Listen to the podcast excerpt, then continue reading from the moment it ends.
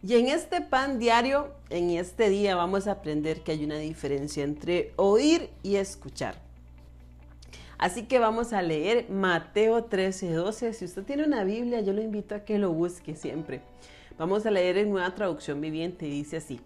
A los que escuchen mis enseñanzas se le dará más comprensión y tendrán conocimiento en abundancia. Pero a los que no escuchan se les quitará aún lo poco que entiendan. Resulta que en una ocasión Jesús salió de su casa y se sentó junto a un lago. Pronto una multitud de personas lo rodearon. Eran tantas que Jesús entró en una barca y allí se sentó mientras la gente estaba en la orilla. Ya se hizo toda la imagen mental. Qué hermoso todos los detalles que nos regala la palabra de Dios. Bueno, ese día, desde la barca, Jesús contó muchas historias en forma de parábola, las cuales puedes encontrar en Mateo 13. Pero en medio de esas enseñanzas dijo algo muy fuerte.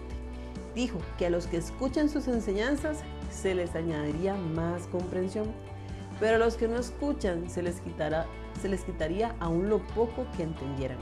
Y seguidamente Jesús agregó, pues ellos miran, pero en realidad no ven Oyen, pero en realidad no escuchan ni entienden.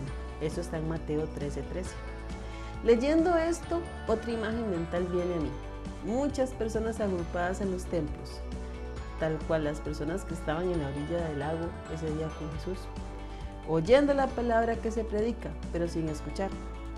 Oír es la acción de percibir los sonidos o lo que alguien dice con nuestro oído es decir, es la mera capacidad sensorial que tenemos para captar un sonido. Pero escuchar es algo mucho más profundo. Escuchar significa poner atención. Por tanto, escuchar requiere que tengamos la voluntad de interesarnos en lo que estamos oyendo. No basta con oír la palabra, hay que escucharla. No basta con leer este contenido rápido y que al final no entendieras lo que se quiso transmitir Hoy queremos decirte que Jesús quiere que lo escuches.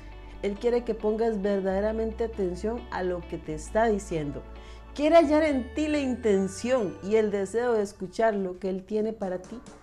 Y si haces eso, la promesa es que te dará tanta comprensión que encontrarás verdaderos tesoros en su palabra.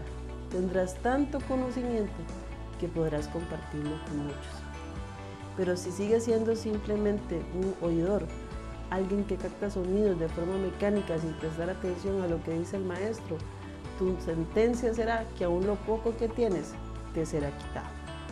Así que en este día, ¿qué tal si le oramos al Señor Jesús? Vamos a pedirle a nuestro Padre Celestial, en el nombre de Jesús, que no seamos unos oidores, simplemente, que captamos sonidos, pero que no hay voluntad ni interés, sino que de ahora en adelante, Señor, sepamos escuchar, sepamos poner atención, sepamos atesorar, Jesús, lo que tú nos dices a través de tu palabra. Amén.